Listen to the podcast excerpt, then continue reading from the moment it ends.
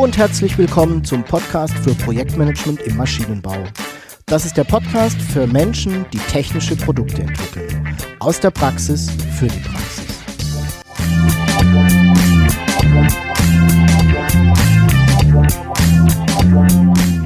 Mein Name ist Jörg Walter. Ich bin Ingenieur und arbeite als Berater, Trainer und Coach im Projektmanagement für technische Projekte.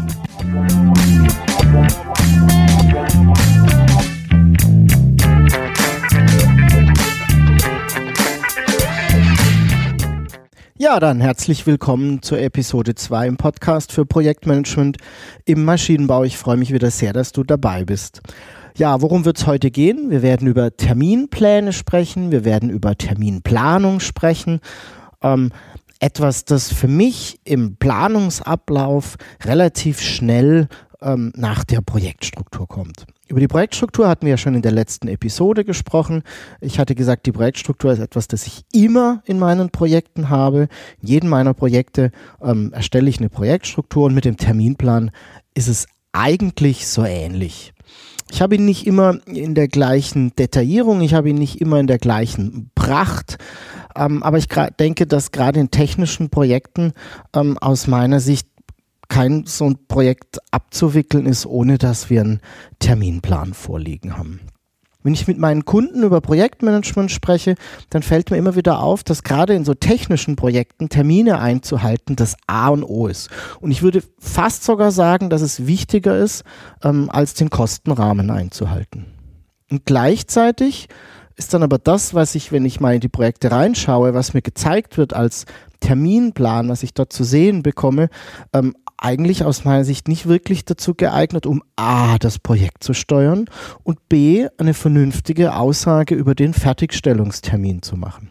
Und gerade das sind die Dinge, ähm, die aus meiner Sicht am wesentlichsten sind für einen Terminplan.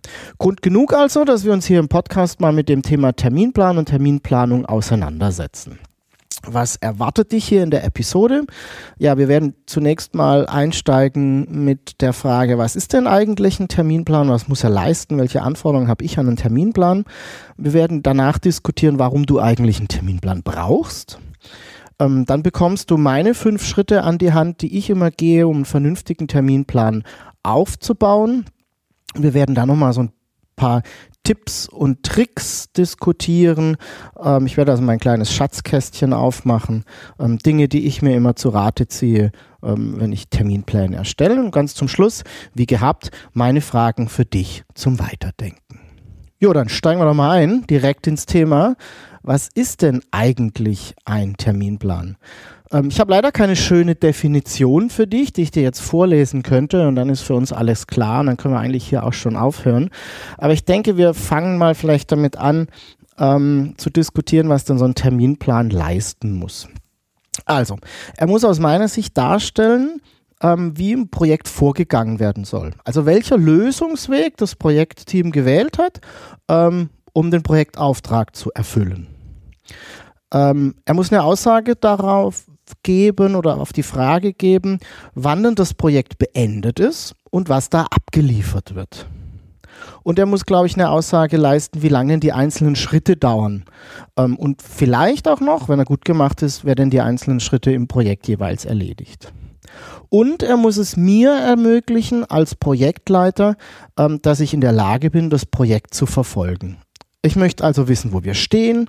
Ich möchte wissen, ob wir unsere Ziele erreichen und wenn ja, wann. Und ich möchte auch immer sofort sehen, ähm, wann wir denn eigentlich fertig sind. Und dafür muss ein Terminplan so ein paar Eigenschaften haben. Er muss aus meiner Sicht vollständig sein. Ja, das Thema Vollständigkeit haben wir ja schon mal diskutiert in der letzten Episode, als wir über die Projektstruktur gesprochen haben. Er muss also alles abdecken, was wir im Projekt ähm, erledigen wollen. Er muss realistisch sein. Ich glaube, das ist selbstredend. Ähm, er muss also dauern oder eine, eine Projektdauer abbilden, die wirklich zu erreichen ist. In ganz vielen Projekten ist das leider nicht der Fall. Und er muss abgestimmt sein. Das heißt, er muss aus meiner Sicht von allen Teammitgliedern auch getragen werden. Also eine Menge Anforderungen an so einen Terminplan. Ja, wie sieht denn so ein Ding nun aus? Wie sieht denn so ein Terminplan aus? Die Form, die du in der Regel kennst und die auch in der Regel ähm, da gewählt wirst, Ähm, das ist ein Balkendiagramm oder ein Gantt-Diagramm. Ne? Ähm, der Begriff Gantt kommt vom Herrn Gantt, der so den, diese Art der Darstellung so um 1900 irgendwann ähm, erfunden bzw. entwickelt hat. Und in so einem Balkenplan wird eben jeder Vorgang, jede Tätigkeit, die im Projekt zu erledigen ist, mit einem farbigen Balken dargestellt. Das heißt, alles, was zu tun ist, ist ein farbiger Balken, ein Strich, wenn man so will. Die Länge des Balkens gibt dabei die Dauer wieder. Ne? Also je länger ein Balken ist, desto länger der Vorgang, ist dabei linear. Also ein Tag ist zum Beispiel ein Zentimeter ähm, lang, fünf Tage sind fünf Zentimeter lang. Diese Balken sind miteinander verknüpft, das heißt, sie folgen aufeinander, so wie eben bestimmte Tätigkeiten im Projekt aufeinander auch folgen. Also eigentlich ganz einfach und die, das Gantt-Diagramm liefert eben eine super visuelle Sicht des Ablaufes des Projektes und man kann sofort sehen, wie lange bestimmte Dinge dauern, ähm, wie sie zusammenhängen und naja, wenn man von ganz links nach ganz rechts geht, dann hat man eben auch die Projektdauer. Es gibt noch eine zweite Darstellungsform, ähm, der Netzplan ist aber aus meiner Sicht bei weitem nicht so gut geeignet, das Projekt darzustellen. Er ist nicht so, ähm, nicht so visuell und ist auch nicht wirklich dazu geeignet, ein Projekt zu verfolgen. Darfst du gerne mal googeln. Ähm, ich glaube, du musst dich aber nicht weiter mit einem Netzplan beschäftigen. Also, aus solch einem Plan wird dann ein Terminplan, wenn ich noch ein Datum hinschreibe. Das heißt, ich ordne jetzt jeden Vorgang ein Datum zu, wann denn an diesem Vorgang begonnen wird zu arbeiten. Ich habe vorhin schon gesagt, na, jeder dieser Balken hat eine Länge, das heißt, der hat auch eine Dauer und damit ergibt sich quasi auch ähm, das Datum, wann dieser Vorgang beendet werden soll. Wenn ich das habe, also alle Vorgänge dargestellt mit Balken, ich habe eine Dauer, die sind miteinander verknüpft und ich habe jedem noch eine, ein Datum zugeordnet, dann habe ich einen Termin. Ich werde dir ein kleines Bild in den Show Notes ähm, verlinken, damit du so einen, einen optischen Eindruck bekommst, wie denn so ein Terminplan ausschaut. Ja, warum brauchst du denn nun so einen Terminplan? Warum ist es aus meiner Sicht notwendig, so einen Terminplan ähm, zu haben? Ich habe es in der Einleitung schon ein bisschen angerissen. Aus meiner Sicht gibt es drei gute, drei große Gründe, warum wir in unseren Projekten einen Terminplan haben sollten. Also, erstens und das ist für den Auftraggeber ganz wichtig, eine Aussage über das Projektende. Dein Auftraggeber, dein Kunde, dein Projektteam, wer auch immer, möchte eine Aussage darüber haben, wann sind wir denn fertig. Ohne eine solide Aussage zu machen, wann wir das Ergebnis unseres Projektes, eine Maschine, ein Antrieb, eine Steuerung, eine Software, was auch immer, wirklich liefern wollen, ist heute kein Projekt mehr zu verkaufen. Weder nach innen noch an einen externen Kunden. Zweiter Grund, ähm, der Terminplan erlaubt dir, dein Projekt zu steuern. Wichtig, und ich glaube, das ist uns allen klar, aber man muss es tatsächlich nochmal sagen. Kein Projekt läuft so ab, wie es sich, wie es beim ersten Plan aufgeschrieben wurde. Das ist völliger Humbug zu glauben, wir machen einen Plan und das Projekt wird exakt so ablaufen. Änderung ist der Normalzustand im Projekt.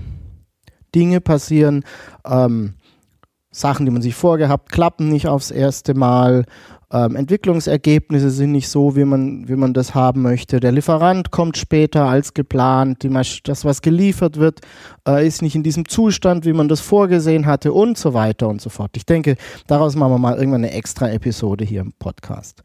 Aber um mit dieser ständigen Änderung im Projekt umzugehen, ähm, um dann Handwerkszeug zu haben, brauche ich als Projektleiter oder als Projektteam ähm, erstmal eine Planung, um zu erkennen, ob das, was da passiert, ob dies, dieses Risiko, das da eingetreten ist, ob das überhaupt ein Problem darstellt und wie groß das Problem ist und was ich denn vielleicht als Gegenmaßnahme einleiten kann. Ohne einen Terminplan vor mir liegen zu haben, ist es aus meiner Sicht nahezu unmöglich, ähm, hier agieren zu können. Ganz verrückt in den allermeisten Unternehmen habe ich leider keine wirklich guten Terminpläne gefunden und dennoch ähm, wird mit diesen äußeren Umständen, die irgendwie auf das Projekt einwirken, ähm, umgegangen. Und naja, das Ergebnis, die Qualität des Ergebnisses haben viele von euch wahrscheinlich schon am eigenen Leib erfahren. Also, wir brauchen aus meiner Sicht ganz zwingend einen Terminplan, um in der Lage zu sein, das Projekt auch wirklich zu steuern. Der dritte Grund, warum wir einen brauchen, ist Transparenz für Entscheidungen. Ohne eine Terminplanung ist zum Beispiel nicht wirklich klar, wann ich einen Entwickler, einen Konstrukteur, einen Fertigungsplaner wirklich brauche. Um zu, einer, zu so etwas zu kommen wie einer Ressourcenfreigabe, einer Zusage einer Mitarbeit von Mitarbeitern einer anderen Abteilung, brauche ich die Information, naja, wann brauche ich denn den Menschen und für wie lange und was soll der in meinem Projekt denn überhaupt tun? Und das sind alles Dinge, die, oder das sind alles Fragen, auf die mein Terminplan eine Antwort liefern kann. Ohne so eine Planung kann ich keine vernünftige Diskussion führen und ich bekomme dann auch keine wirklich guten Entscheidungen hinterher. Also, drei Gründe. Aussage zum Projektende. Die Terminplanung erlaubt es dir erst das Projekt wirklich zu steuern und das dritte ist gute Transparenz für gute Entscheidungen. Du siehst also, es gibt wirklich gute Gründe, die dafür sprechen, einen Terminplan in deinem Projekt aufzusetzen. Und ja, nicht nur das Projekt selbst wird profitieren, sondern auch dein Unternehmen bzw. deine Abteilung, also das um dich rum wird von einer Terminplanung, von einer guten Terminplanung profitieren. Dann kommen wir doch mal zu meinen fünf Schritten, die ich in der Regel gehe, um zu einem Terminplan zu kommen. Ich werde sie dir ähm, zunächst mal alle nennen. Es sind eigentlich sechs. Der letzte ist so ein bisschen angehängt. Ähm, dann werden wir, glaube ich, Schritt für Schritt nochmal drauf eingehen.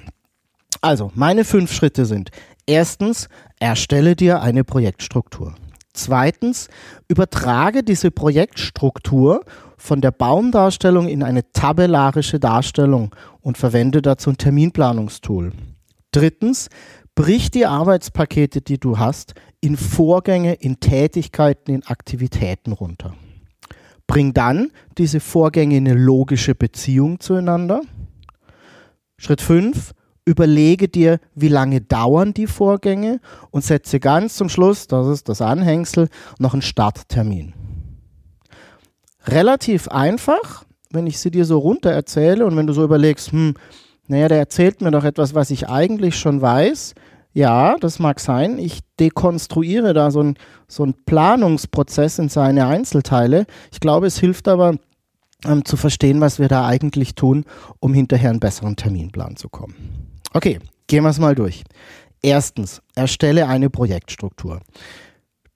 Wie wir das machen, warum wir das machen, haben wir, glaube ich, in der letzten Episode schon diskutiert. Ähm, Nochmal, um es vielleicht in Erinnerung zu holen. Die Projektstruktur sollte vollständig sein. Sie sollte alles abbilden, ähm, alle Aktivitäten, alle Arbeitspakete abbilden, die wir in einem Projekt zu erledigen haben. Ich glaube, das ist so die, die Hauptanforderung, die ich in eine Projektstruktur habe. Und ich habe in der letzten Episode schon gesagt, für mich ist die Projektstruktur die Ausgangslage für ganz viel, viele weiteren Planungsschritte, eben auch ähm, für eine Terminplanung. Ähm, mir fällt es extrem schwer, eine Terminplanung, einen Terminplan auszuarbeiten, ohne eine Projektstruktur zu haben, ähm, die ich dann quasi übernehmen kann. Der zweite Schritt, übertrage die Projektstruktur in eine Liste, in ein Terminplanungstool. So, warum übertragen wir erstmal die Projektstruktur? Ähm, ich möchte sicherstellen, dass alles, was im Projekt getan werden soll, was in der Projektstruktur enthalten ist, auch im Terminplan enthalten ist. Jetzt hat die Projektstruktur diese Baumdarstellung, die du ja schon kennst, und ein Terminplan, wir haben vorhin das Gantt-Diagramm besprochen, ist eher so eine zeilenorientierte Darstellung. Ne? Also jede, jeder Vorgang ist eine Zeile und jeder Zeile ist ein Balken zugeordnet. Um ein besseres Bild zu gucken, schau bitte einfach in die Show Notes, wirst du das sehen. Ähm, ich muss also, um Vollständigkeit zu gewährleisten, das Ganze erstmal über, erstmal übertragen. Also alle Arbeitspakete, alle Teilprojekte in dein Terminplanungstool übertragen. Und ich verwende einfach immer die gleiche Struktur, ähm, dann finde ich mich auch wieder. Ohne Tool kommst du an dieser Stelle nur sehr, sehr, sehr schwierig weiter. Selbstverständlich ist es möglich, ähm, einen Terminplan mit einem Blatt Papier ähm, herzustellen. Und sind wir mal ganz ehrlich, die Amerikaner sind auf den Mond geflogen und haben, da, haben die ganze Planung an großen Magnetwänden, an Magnettafeln gemacht. Das geht natürlich, ist aber nicht mehr etwas, womit wir heute wirklich arbeiten wollen. Das heißt, du kommst nicht um Terminplanungstool rum. Ähm, ja, also die klassische, das klassische Tool, das klassische Instrument wäre Microsoft Project ähm, vor dem ganz, ganz viele zurückschrecken. Ähm, auch etwas, wo ich in Zukunft noch eine Episode machen werde. Ähm, Microsoft Project kann alles, was, was du brauchst. Es kann aber noch viel, viel, viel, viel mehr. Und selbst ich nutze ungefähr nur 20 bis 30 Prozent dessen, ähm, was Project kann. Den Rest lasse ich so ein bisschen außen vor. Es gibt noch freie ähm, Software, zum Beispiel Project Libre, die ich dir empfehlen kann, die ich auch schon ähm, bei Kunden verwendet habe. Ähm, kann genau das gleiche wie MS Project, ist ein bisschen leichter zu bedienen. Also, ohne Tool kommst du an dieser Stelle nicht weiter. Das heißt, du brauchst Softwareunterstützung, ähm, vor allem später, wenn wir dann das Projekt auch verfolgen wollen.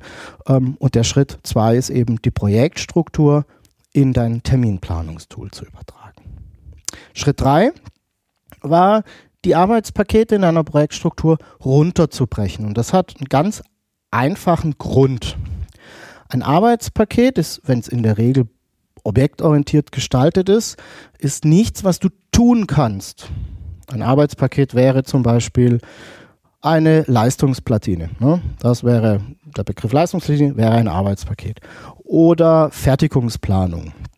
Ähm, das wäre zum Beispiel ein Arbeitspaket, das man üblicherweise in der Projektstruktur finden würde.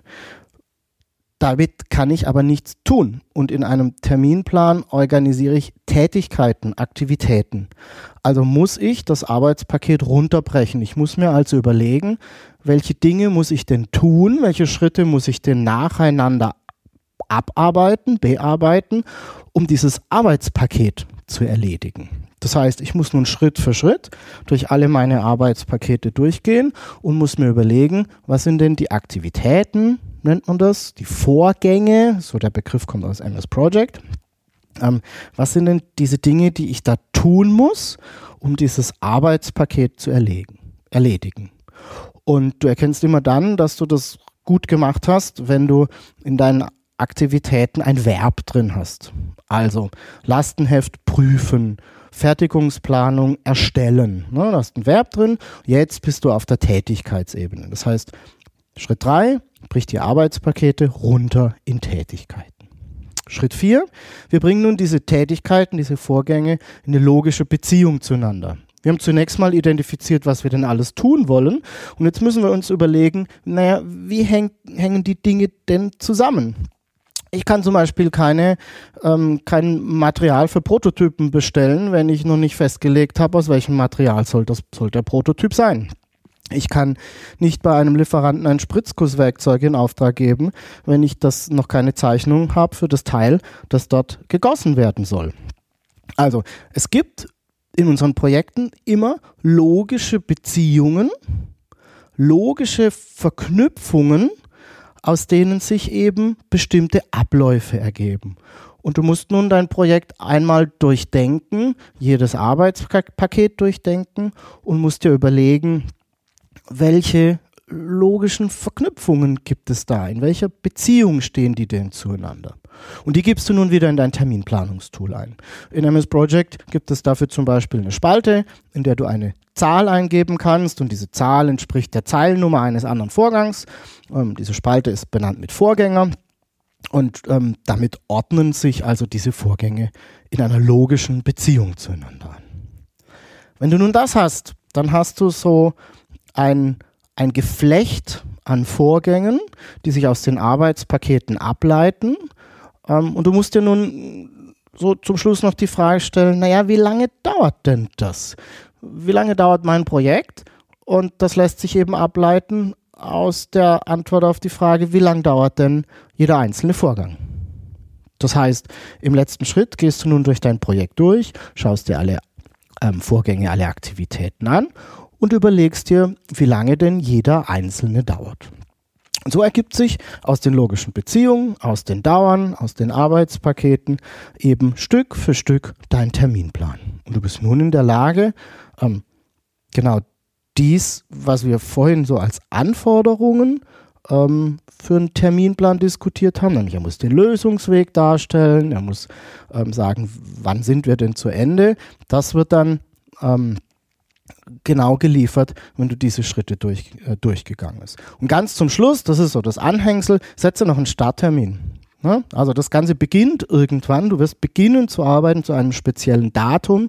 Das heißt, du musst nun deinem Terminplan noch mitgeben, ähm, an diesem jeden Tag beginnen wir mit der ersten Aktivität und naja, du wirst dann sehen, aufgrund der logischen Verknüpfung, aufgrund des Starttermins und aufgrund der Dauern wird jedem einzelnen Vorgang nun ein Datum zusortiert. Und jetzt kannst du zum Beispiel auch ähm, durchs Unternehmen gehen und sagen, ich brauche im Herbst nächsten Jahres brauche ich einen Fertigungsplaner, ich brauche im April diesen Jahres einen Konstrukteur und so weiter und so fort. Und du kannst sagen, für welchen Zeitraum du diesen, diese oder jene Ressource brauchst. Also, gehen wir die fünf Schritte nochmal durch. Erstens, erstelle eine Projektstruktur. Ähm, aus meiner Sicht, ich habe sie die, die, Mutter aller Instrumente genannt und ich glaube, damit wird das schon so ein bisschen klarer. Ähm, einer der wesentlichen Ausgangspunkte für die nächsten Planungsschritte. Zweitens, bring diese Projektstruktur in ein Terminplanungstool. Ähm, überführe es von der Baumdarstellung in eine Tabelle. Drittens, komm auf die Vorgangsebene.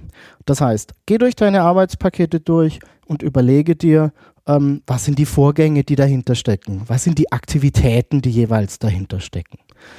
Schritt 4, bring die Vorgänge in eine logische Beziehung zueinander, sorge dafür, dass, dass die Abläufe klar werden. Und schau dir dann im fünften Schritt an, wie lange diese Vorgänge dauern. Ganz zum Schluss setzt du noch ein Datum draus. Und dann hast du aus meiner Sicht einen Terminplan, der vollständig ist, der wahrscheinlich sehr realistisch ist und der eben ähm, genutzt werden kann, um im Projekt, ähm, um A, das Projekt weiter zu verfolgen und weitere Dinge im Projektmanagement zu tun. Ja, viele, viele Fragen kommen in der Regel in diesem Moment auf. Ähm, Probleme, die sich auftun beim Erstellen eines Terminplans. Und ich möchte hier so ein bisschen meine Tipps und Tricks an die Hand gehen, ähm, wie ich denn mit diesen mit diesen Fragen, mit diesen Problemen ähm, normalerweise umgehe. Die erste Frage ist normalerweise ähm, die Frage nach der Detaillierung. Ne? Ich habe ja gesagt, wir wollen die Arbeitspakete runterbrechen in, in Vorgänge, in Aktivitäten und ähm, du kannst dir natürlich vorstellen, das ist ein bisschen Aufwand. Ne? Das, ist, das ist Arbeit. Und in, ich habe, um dir vielleicht mal so ein Gefühl dafür zu geben, wenn ich ein Projekt vor mir habe, das noch so ein Jahr geht, anderthalb Jahre geht, dann habe ich in der Regel irgendwas zwischen 300, 400, manchmal auch 500 Vorgänge da drin stehen. Also ungefähr die Menge an Vorgängen, ähm, die, die ich in solchen Terminplänen habe. Und das ist schon ein gutes Stück detailliert. So, die, wenn ich jetzt mit meinen Projektleitern oder auch mal mit Teilnehmern im Seminar über Detaillierung spreche, dann bekomme ich ganz oft die Antwort, wenn ich sage, ja, wie detailliert soll man das denn nur machen? Die Antwort, naja, so detailliert wie nötig und so grob wie möglich. Das ist bestimmt nicht falsch, aber es bringt uns auch nicht weiter. Deswegen habe ich für mich so ein paar, paar Faustregeln ähm, zusammengestellt, die, ja, die mir auch helfen, da so ein bisschen ähm, mir Orientierung zu geben. Ne? Also, erstens, Vorgänge, die eher am Ende des Projektes sind, also von heute aus gesehen in fernerer Zukunft, die plane ich in der Regel gröber. Und Vorgänge, die jetzt direkt anstehen, die die nächsten Monate anstehen, die in der nächsten Projektphase und vielleicht auch noch in der übernächsten Projektphase sind, die plane ich in der Regel etwas detaillierter. Und wenn ich dann voranschreite im Projekt, werde ich Stück für Stück auch detaillierter mit, meinen, ähm, mit meiner Planung im Terminplan. Wichtig ist mir, wir, wir haben im Terminplan Vorgänge nicht Arbeitspakete. Wir planen auf Vorgangsebene. Und das gibt ja schon mal so, ein, so eine erste Detaillierung vor. Ich glaube nicht, dass Arbeitspakete in einer Terminplanung als, als letzte Planungsdetaillierung wirklich ausgelief, äh, ausreichen.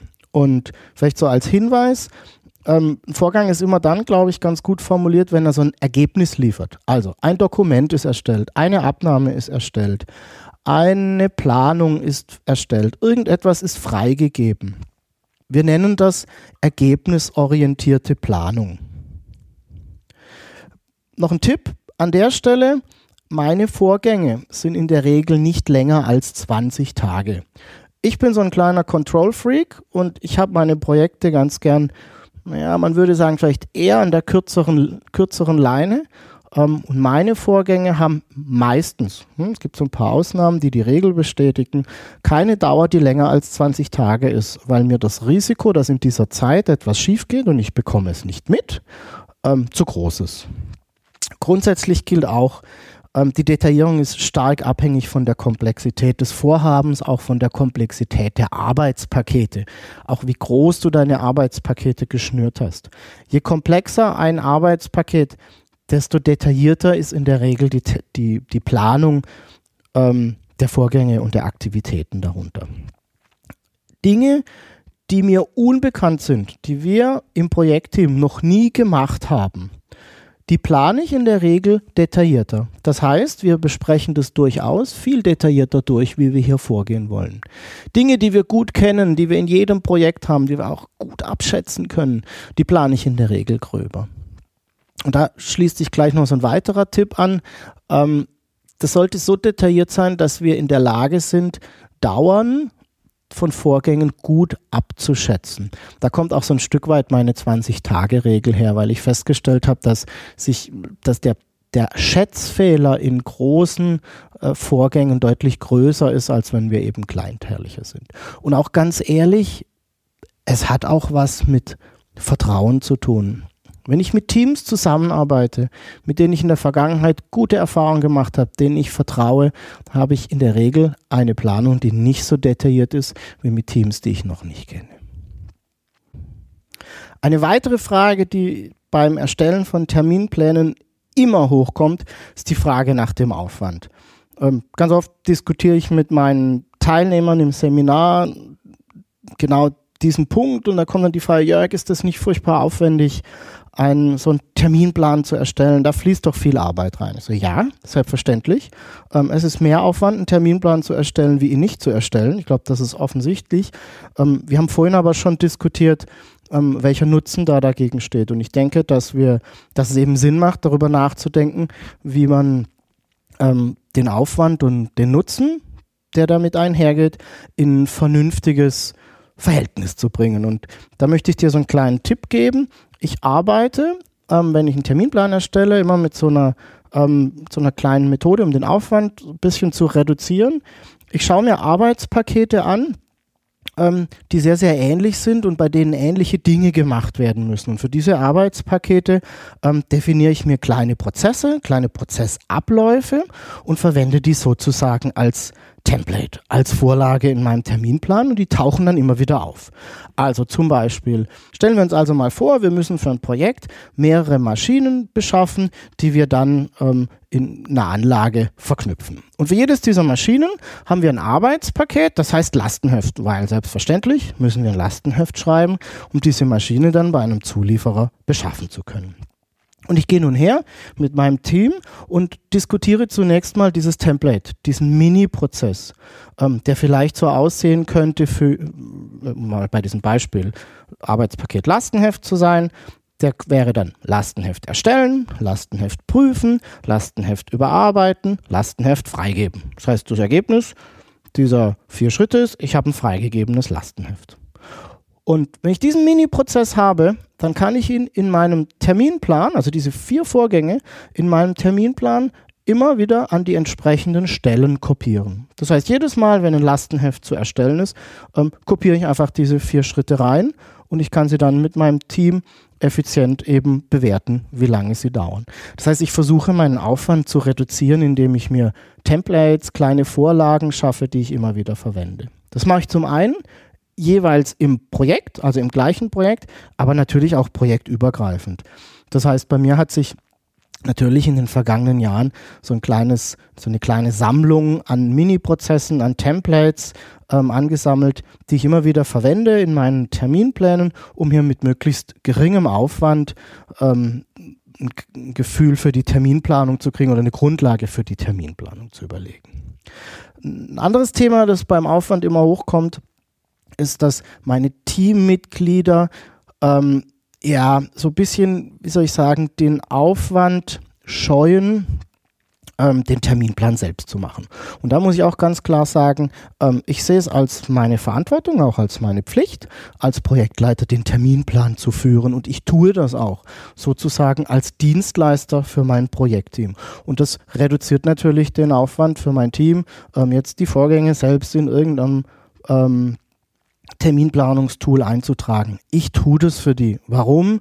A, es ist meine Aufgabe. B, ich bin viel effizienter darin ähm, es ist mein tägliches Brot, mit einem Tool wie Microsoft Project zu arbeiten. Ich bin dort einfach viel schneller ähm, und deswegen ähm, reduzieren wir da einfach auch so ein bisschen den Aufwand fürs Team. Tool, ein wichtiges Stichwort. Ähm, ich habe vorhin gesagt, ohne Tool geht es aus meiner Sicht nicht. Und das ist, das ist etwas an, an eine Stelle, an der dann viele leider schlucken und sagen, hm, ähm, können wir denn jetzt, können wir es denn nicht in, in Excel zum Beispiel machen? Ne? Also Excel hat ja auch Zeilen und da kann man wunderbar Balken machen, indem man ähm, eben einzelne Zellen dann farblich markiert und ähm, ja, das sieht dann auf den ersten Blick durchaus aus wie ein Balkenplan. Da gebe ich recht. Dennoch, also das jetzt einfach mal so als Aussage. Microsoft Excel ist kein geeignetes Tool, um einen Terminplan zu erstellen und es ist schon gar nicht geeignet, ähm, um später Projekte damit zu verfolgen. Weil nämlich Excel ähm, ein wesentliches Feature nicht zur Verfügung stellt, das ein Terminplanungstool zur Verfügung stellt und das ist die automatische Verknüpfung von Vorgängen. Das ist das, was ich vorhin gesagt habe. Das war unser ähm, Schritt 4 bringt die Vorgänge in eine logische Verknüpfung. Und zwar mache ich das in so einem Tool tatsächlich über eine, eine echte Verknüpfung. Das heißt, da werden Software intern einzelne Vorgänge miteinander verknüpft. Und wenn sich der Vorgängervorgang verschiebt, dann verschieben sich die nachfolgenden Vorgänge ebenfalls. Und das kann eben ein Instrument oder ein, ein reines Maltool, wenn ich Excel dann als Maltool verwende, ähm, nicht leisten. Das heißt, ich brauche aus meiner Sicht tatsächlich etwas, das genau hier an der Stelle unterstützt. Ähm, der Standard am Markt ist Microsoft Project. Hat aus meiner Sicht einen extremen Vorteil, ist eben der Standard. Ähm, er kann alles, Microsoft Project kann alles, was du brauchst, ist aber irre teuer ähm, und hat den Nachteil, dass es noch viel mehr kann, als du wirklich brauchst und es am Anfang, glaube ich, mit den ganzen Funktionen ähm, die, den Bediener schlichtweg überfordert. Ähm, es gibt eine kostenlose Open Source Alternative, die ich sehr oft empfehle, die ich auch selbst verwende. Ähm, das nennt sich Project Libre. Ich packe den Link ähm, gerne in die Show Notes. Ähm, hat aus meiner Sicht ähm, den, den tollen Charme. Es kann exakt das, was du brauchst, vor allem wenn du damit beginnst. Wenn du beginnst, dir ernsthaft mal, ähm, dich ernsthaft hinzusetzen und einen guten Terminplan zu machen. Project Libre liefert dir alles, was es können muss. Ähm, es ist kostenlos, es überfährt dich nicht, es ist an der einen oder anderen Stelle vielleicht nicht ganz so benutzerfreundlich, wie es jetzt dann eine Software von Microsoft wäre. Ähm, aber es liefert exakt das, was du brauchst. Es gibt noch weitere Tools, ähm, selbstverständlich, die, die Ähnliches liefern. Es ist einfach so, dass ich in der Vergangenheit mit Project Libre ähm, ziemlich gute Erfahrungen gemacht habe und das an der Stelle, glaube ich, auch empfehlen kann. Ich denke, wir machen vielleicht mal irgendwann eine Episode, ähm, wo wir uns um diese ganze Tool-Landschaft kümmern. Ja, ein weiterer Punkt, ein weiteres Thema, das man sich anschauen sollte, wenn man Terminpläne macht, ist das Thema der Akzeptanz.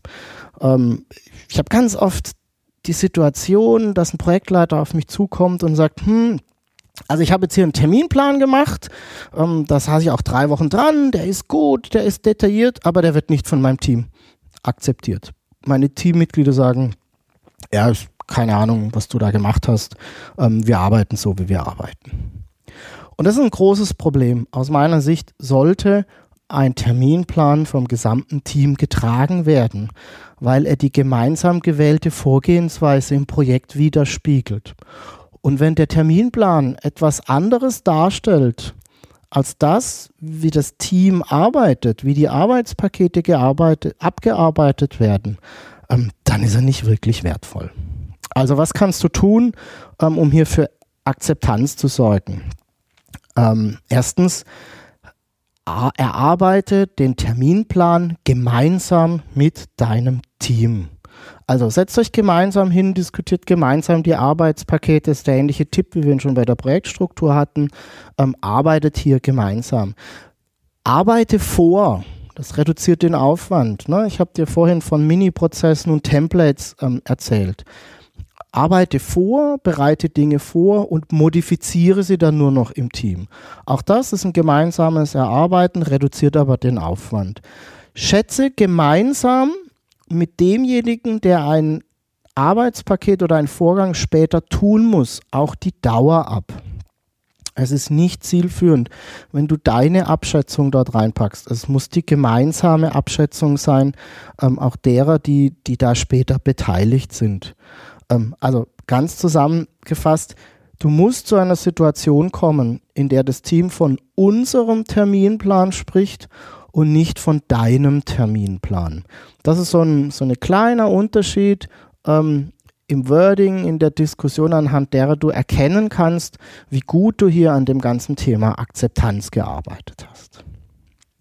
Ja, so viel zu meinen Tipps und ja, vielleicht auch kleinen Tricks beim Erstellen eines Terminplans. Ähm, du hast nun gehört, warum ich glaube, dass es notwendig ist, einen Terminplan für ein Projekt zu erstellen. Und ich habe dir auch meine fünf, fünfeinhalb Schritte genannt, wie ich dabei vorgehe. Und auch diese Episode möchte ich wieder mit meinen Fragen für dich zum Weiterdenken abschließen. Meine erste Frage ist, ähm, hast du denn für dein Projekt einen Terminplan, der meinen Anforderungen genügen würde? Und worin siehst du denn den größten Nutzen eines Terminplans gerade in deinem Projekt? Und vielleicht als abschließende Frage noch, wie gehst du denn vor, wenn du einen Terminplan für dein Projekt erstellst und warum machst du das genauso? Ich bin sehr gespannt, ähm, auf welche Überlegungen du hier kommst. Ja, dann sind wir auch schon am Ende der zweiten Episode vom ähm, Projektmanagement im Maschinenbau Podcast. Ähm, wie gehabt, du findest alle wichtigen Informationen wieder in den Show Notes ähm, der Episode unter www.projektmanagement-maschinenbau.de slash pmmb002. Ähm, ja, natürlich soll sich der Podcast an deinen Fragen und auch an deinen Themenwünschen orientieren. Ähm, also schreib mir einfach an feedback at projektmanagement-maschinenbau.de. Vielleicht magst du mich ja auch an deinen Überlegungen zu meinen Fragen teilhaben lassen. Ja, wie geht's weiter? So ein kleiner Ausblick für die nächste Episode. Ähm, ich werde mir mal gemeinsam mit dir Gedanken machen, was es denn eigentlich braucht in einem Unternehmen, was man denn so haben sollte, worüber man nachdenken sollte, um in einem Unternehmen, Maschinenbauunternehmen, vernünftiges Projektmanagement machen zu können. Vielleicht hast du ja auch schon die ein oder andere Frage dazu, die du mir natürlich gerne zukommen lassen darfst. Wenn dir der Podcast gefallen hat und du die Themen hier spannend findest, dann freue ich mich natürlich sehr über deine Empfehlungen ähm, bei Freunden und Kollegen und ich freue mich auch sehr, wenn du eine Bewertung bei iTunes abgeben würdest. Den Link dazu findest du auch in den Show Notes. Falls du gelegentlich mal einen kleinen Impuls, eine Idee für deine Projekte brauchst, ähm, dann würde ich mich sehr freuen, wenn ich das für dich übernehmen darf. Trage einfach deinen Namen, deine E-Mail-Adresse im Newsletter ein und du bekommst von mir regelmäßig Ideen, Impulse und Informationen rund ums Projektmanagement im Maschinenbau. Ich bedanke mich bei dir fürs Zuhören, freue mich auf deine Fragen und dein Feedback. Tschüss und bis zum nächsten Mal. Dein Jörg Walter.